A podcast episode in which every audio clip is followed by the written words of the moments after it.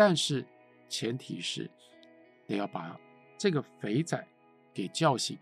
肥仔就是叫不醒，于是牵啊牵啊牵啊，突然之间又牵连到出现了一个在他的意识底下，记得这不是小说的情境，不是小说的情节里面出现的人物，是在他的意识，在他的回想当中，而且是在那样一个僵持的情况底下，不得不放任自己的联想一直不断来作用的情况底下，出现了一个人物，那是一个传教士。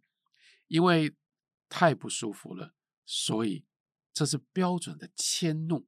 他就说：“都是那个该死的传教士，不听他穷唠叨，怎么会落得这个下场？”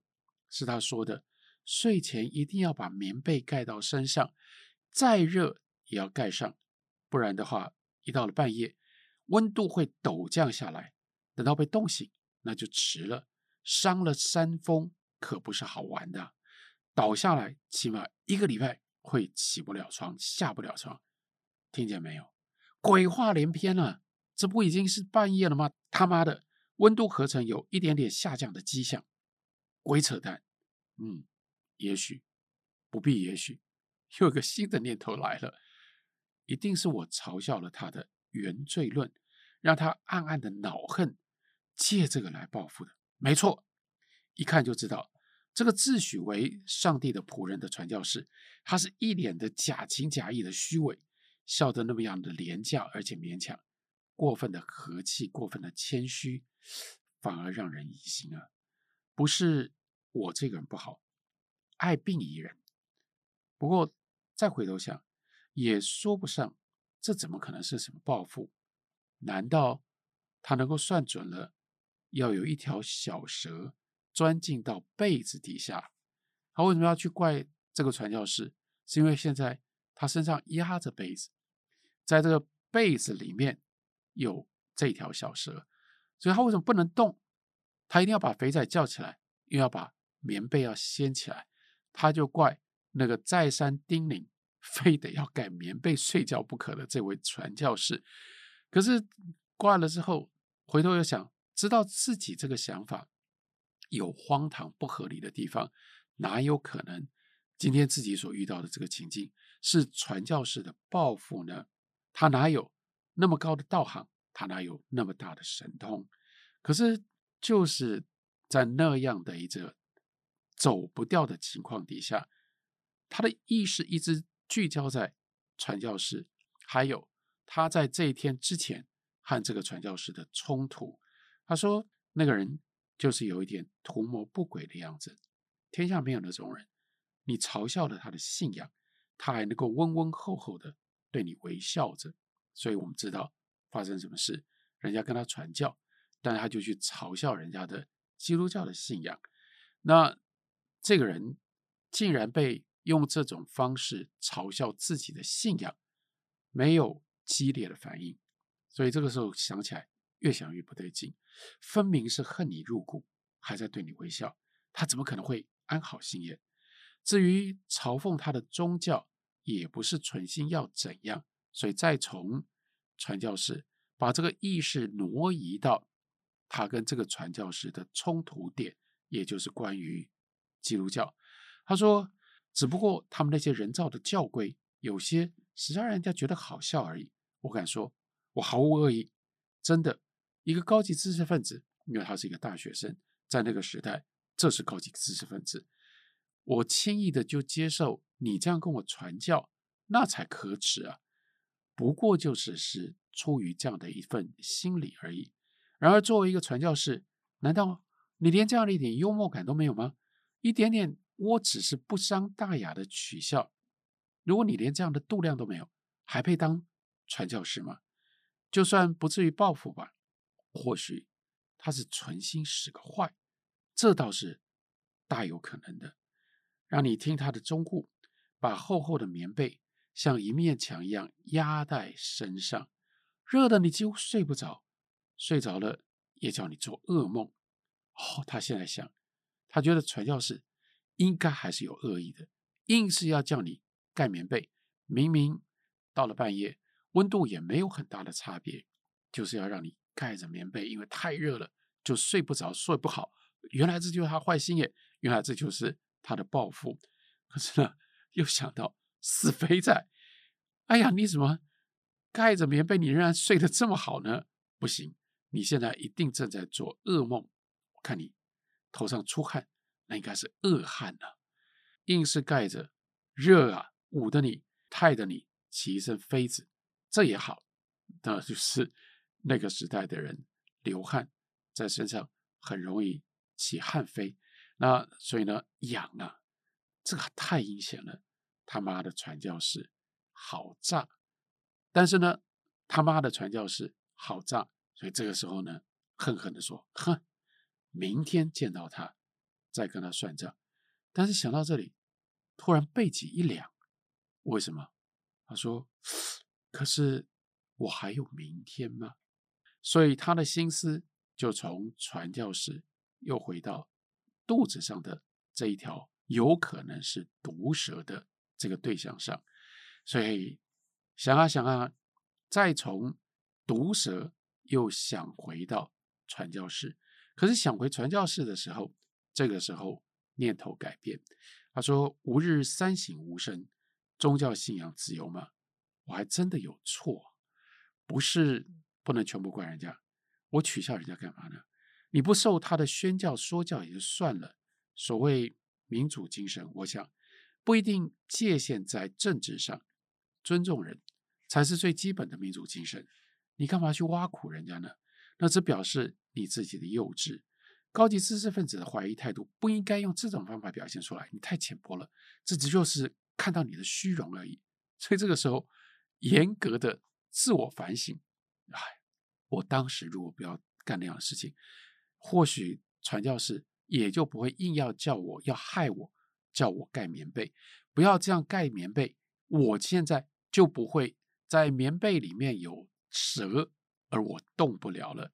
这又都用这种方式联系在一起，可是话又说回来，你指的就是那个传教士，你是个教师哎，小小的一点点玩笑也并非什么大不了的亵渎神明，这担待不起毫无胸襟。如果你说你还要去救世，你要去救人，劝你的蛋吧。设若我自己竟然也有错，我想防人之心不可无，警觉之心太不够了。想想看。教这个传教士在他面前这样嘲笑他的宗教，让人家那么难堪。虽然他仍旧强作微笑，但我怎么会觉得他可以轻易罢休呢？他一定会找到方式来出出气的。这就叫做人心嘛。传教士又不是神，他能够例外吗？如果你不去相信他假装好心的那些啰嗦，什么盖被子不盖被子的，你也就不会上当。所以这个时候。另外一种检讨，检讨自己太天真、太幼稚、太怎么会没有防人之心呢？干嘛人家叫你哎要盖被啊，要盖被啊，你就这么听话，一点也不疑心的就把叠在脚头上那样一床厚棉被，还是用脚把它给挑开，然后就拉到身上来。你不是还打算再看一会儿旧报纸才睡吗？太奇怪了。你到底在干什么？你还没有要睡，你要看报纸，你去拉被子干什么？现在都还是回来，一直在这件事情上面打转。如果不要盖上被子，就算有蛇，蛇也不会爬上身，也不会在这个时候，蛇就在 棉被跟自己的身体中间呢。被子很燥热啊，你忙的什么？你的高级知识分子应有的怀疑态度哪里去了？你不肯接受他的上帝。这个传教士的上帝，倒接受了他的魔鬼，该你倒霉的。算了算了，不要再想了。你简直是陷进了这样一种奇怪的思想内容当中去了。也许根本什么也没有，这是你自己庸人自扰，想啊想啊，完全无助于解除目前的窘境，这是不切实际。最切实际要能够解决，所以又回来。他又在叫肥仔呀，肥仔呀，你醒一醒啊！但是也不能大声叫，就只能这样小声的这样叫，肥仔都听不到，继续在睡。于是又回来，他又在纠结传教士跟自己之间的关系。他说：“可是你这样的解释，就证明你相信了那个传教士的鬼话，你相信他了。即使你否认，但你的潜意识已经被催眠的接受了他的暗示。他对了，他成功了，你吃亏了。这个时候他心里面会乐不可支啊！你倒霉死了，就是这么回事，你还不服吗？你所谓的高级知识分子，就是这么高的高级啊！惭愧不惭愧啊？你被一个钻在山区里愚弄村夫村妇的穷传教士给愚弄了，好妙啊！太厉害了，你还不服输吗？一想到这个时候肚子上盘着一条花花斑斑的玩意儿，他根本看不到，所以他就只能够想象，但是越想象越可怕，束手无策。这个时候真的觉得。死了算了，那样盘成一团，像是一个龙宫贝壳一般，应该不会太大。当他从肚脐的右边滑向左侧的那一瞬间，简直感觉不出这条蛇有任何一点点的重量。可是它是一种什么样的蛇呢？又来开始猜测。据说青竹师的身体就很轻啊！哎呀，突然想到了。听说青竹师可以在水田的稻浪上行走如飞，那个稻的最尖端，风吹过来不就像浪一般吗？传说青竹师那个蛇，它可以在稻浪上行走，那是不大可能吧？夸张的太悬了一点。因为这个时候担心说，那么轻的蛇到底会是什么蛇？难道会是青竹丝吗？他当然不愿意，那是一尾青竹丝啊。然后为何在那个翻身之前，一点点都没有觉得这条蛇已经爬到肚皮上来呢？不知道，简直不可想象，这条蛇到底是怎么偷偷的钻进来的？想到这里，就让人不禁周身起了一段肉战。可恶的死东西！最有可能是怎么样呢？比如说，棉被叠在那里，哦，说不定蛇。原来就已经躲在里面了，要命！要是那样的话，可就更叫人从心里往外发凉。原来就在我刚刚还顺便随便用脚尖去挑棉被，那条蛇说不定啪嗒一声，它还抖掉了下来。而我是一个什么样的傻瓜？我只顾着看旧报纸，在那想杜勒斯什么什么的，我就是没有听到这一声。也就没有办法感觉到他趁势游了过来，甚至游到我的内裤里面来了。这多叫人不能忍受那种软体的蠕动。可是从这里又牵连回了传教士，或者是对传教士的怀疑。前思后想，果真那样？等等等等，不对啊，有可能的，太有可能了。什么？该死的传教士！太有可能是他干的好事，说不定就是这样。这条蛇就是传教士去带来的。看着肥仔跟我没有留意的时候，偷偷把它塞进到碟子的棉被里，很可能那就是我去嘲弄他，他辩不过我，心中一恼，他就被魔鬼诱惑，他就去做出这样魔鬼的勾当来了。当然，他不是这样想的，他应该会觉得说。他在替天行道。哎呦，你敢嘲笑上帝？你敢用这种方式冒犯我的宗教？我让你好看！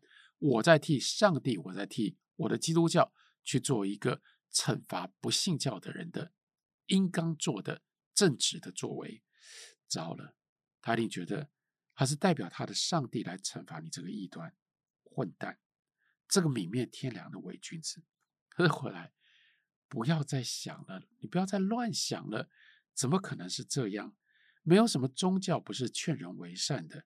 他好歹是个传教士，他是个上帝的仆人，他怎么可能做这件事？虽然同样一个声音，这是一个独白，可是独白当中，同样一个人在这样的情境底下，从蛇引发出了传教士，然后就自己在那里辩论。这件事到底跟传教士有没有关系？自己在之前的时间当中遇到这个传教士，人家跟你传教，你偏偏要去跟人家辩论，然后你要去嘲笑人家的宗教，到底是应该还是不应该？不只是自己一个人化成不一样的声音在辩论，而且这个声音呢，这个辩论的题目，它牵涉在方方面面，有好多个题目可以自己跟自己吵啊。例如说，这个时候要吵什么？问题是，你不肯接受他的上帝，也就是，虽然你认为。传教士总应该不会那么坏，可是你别忘了，如果你不接受他的宗教，一个传教士他就有可能在这样的一个前提之下，变成做得出最坏的事的人啊。宗教不是劝人为善，而有时自己并不为善吗？譬如说十字军东征，两个宗教，一边是基督教，一边是伊斯兰教，都是宗教啊。故欧的头破血流。尸横遍野，民穷财尽。不过他是宗教，我不是宗教。高级知识分子的世界里，上帝是我，我就是上帝。在他传教士的眼中，你呢，就是一个异教徒。毫无疑问，起码你是一个不接受上帝道理的魔鬼的门徒。蛇是魔鬼的化身啊！糟了，又有新的理由跑出来了。为什么会是一条蛇钻进到我的裤子里呢？蛇在基督教里不就是魔鬼的化身吗？好嘞，所以就叫你跟魔鬼同亲共榻，所以特别叫你要盖被子啊，盖被子啊，这就是他的想法。物以类聚，哦，你这个坏蛋，你是个魔鬼，我就让魔鬼跟你过一夜。那在他的传教士的逻辑当中。应该是有道理的。最低限度，这其实变成了另外一个意见，又加进来，说就算不是这个死传教士搞的鬼，最宽厚的来说，至少这他是有可能作为一种消极的陷害的。像他那样说了半天的教，说的两边嘴角聚着白沫，而你却仍然可以保持对这样的一个宗教的说服，刀枪不入。顽强抗拒，使得他不得不悻悻然撤退之际，单巧就在那个当口，现在他帮传教士解释，或者是说在收集证据，想象可能是发生了什么事。譬如说，这条小蛇正在往棉被缝里钻着，还剩下一小截尾巴露在外面，在那里动啊，刚刚好被这个怀恨在心的。传教士给看到了，但他不说，他微笑的跟你说再见啊，明天见啊，晚安啊，那样的掩护着他的就地取材，牵引你的注意，让你不要去看。等到那一小节的尾巴安全的都通都藏进去了，他挥挥手，那么潇洒，接下来说：“哎呀，不要贪啊，一定要盖被子啊，不要贪凉啊，如果中了夜寒啊，中了山风啊，那不得了啊。”一再的叮咛，十拿九稳。这个时候，他就给你一场好戏，整你啊！这个该死的传教士，他妈的，是不是？一定是这样，太可能了。狡猾的家伙笑得那么样的慈爱，却一肚子的坏水。无论如何，这条小蛇是他放进来的也好，是被他无意当中发现而将计就计也好，他那样一再的叮咛。要把棉被盖好啊，当心中了夜凉啊！现在已经过了子夜了，零时二十三分，表示他又看了一次他的手表，气温不是还没变吗？连一点迹象也不曾有。看到那个肥仔泡在大汗当中那么样的辛苦，那都是眼睁睁的鬼话。哎呀，可怜啊，可怜啊！这时候坐实了。我们被人暗算了，被假冒为善的传教士给骗了，而受害者却是这么聪明才智，也算是很有知识的两个药学系的大学生。药学系的大学生跑到山里面去收集温带植物的标本，所以才遇到的这件事情。我们不就是所谓的高级知识分子吗？用这种方式，朱西甯铺陈了他被困在这里。这个人他的意识，这意思好不容易长篇大论之后，有一个重要的转折。谢天谢地菩萨，你总算醒了，总算复活了。这当然讲的是肥仔醒过来了。肥仔醒过来了之后呢，接下来当然肥仔就要想办法要救他。接着呢，传教士还有呢这个旅店的老板娘也都赶来看到底发生什么事。至于盘在他的肚子上，甚至可能。钻进到他的内裤里面的这条蛇，这尾小蛇，到底应该要怎么解决？会不会咬他？会不会让他致命？那我就不方便在节目当中把它全部全盘托出，就保留让有一部分的听众朋友，如果你想要去看这篇小说的话，因为这篇小说最大的悬疑，到后来小说当中最戏剧性的解决，就是这条蛇。到底怎么样？该如何解决？就麻烦大家自己看小说。你可以在阅读的小说的过程当中，得到不一样的人从不一样的角度、不一样的观点上面不一样的乐趣。这是在小说家者流这一部短篇小说集当中其中的一篇短篇小说，叫做《蛇》。和我们前面提到现在几点钟了？恶这几篇小说都是用这种奇特的独白体。那恶和恶的完结篇，它的独白又有另外一个奇特的安排。这个独白是一个很怪的分身的独白，也就是这个编剧他要去参加一个聚会，在那个聚会的过程当中，小说一开头，他突然之间要下车的时候，重重的他的后脑勺撞到了那个车门的门框，很大声。撞了之后，他有点晕，可是他还是勉强保持他的那样一种风度跟那样的一种状态，甚至呢，他还要记得故意去看一下他手上拿的这个零零七手提箱，万一有人注意到，听到那声的时候，还希望人家错觉以为是他的手提箱去撞到，不是他的头，因为太丢脸了。可是，在这件事情过了之后，接下来他遇到了一个老朋友，跟着老朋友。吹嘘了一大段，这是他的另外一个这个情节。回到他的独白的时候，他就要去找制片导演，要跟人家讨论剧本。讨论剧本的时候，最重要一件事情是，人家要他改的剧本，这武侠剧的剧本，其中他自己觉得写的最得意的这个，偏偏制片跟导演把他给删掉了。他本来认为他就是要在这一场聚会上，他要去。据理力争，他要把这个他认为自己的杰作要抢救回来。可他到了那里，他就看到了非常奇特的景象。这个景象就使得《恶》这一篇小说变得跟所有其他的小说在这上面完全的不一样。我们看这一段，他进到了这个有表演场的一个吃饭的地方，他在找。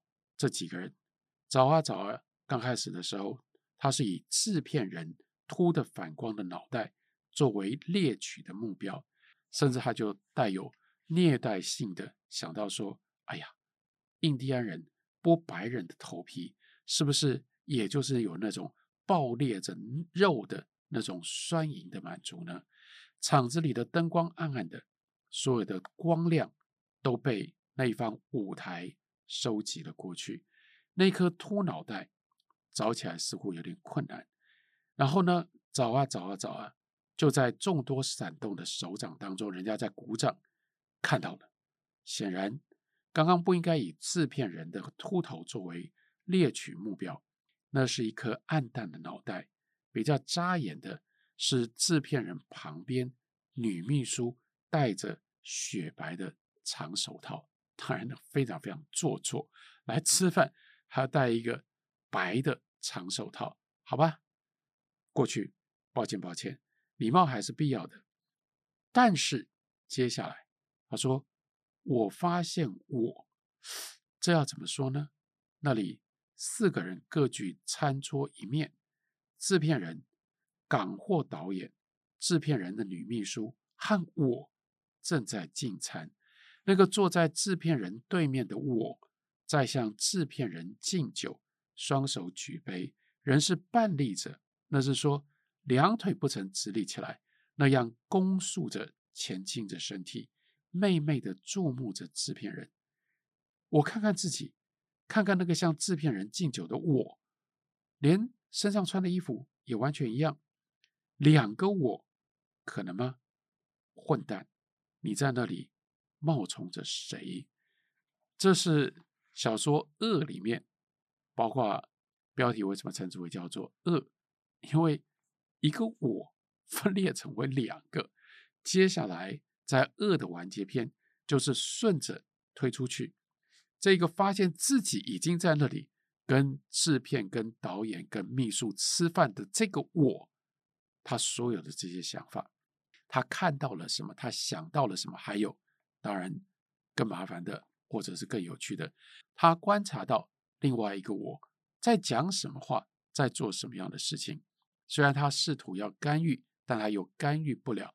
所以在这种状况底下所产生的。非常复杂，但同时荒唐而有趣的各种不同的想法。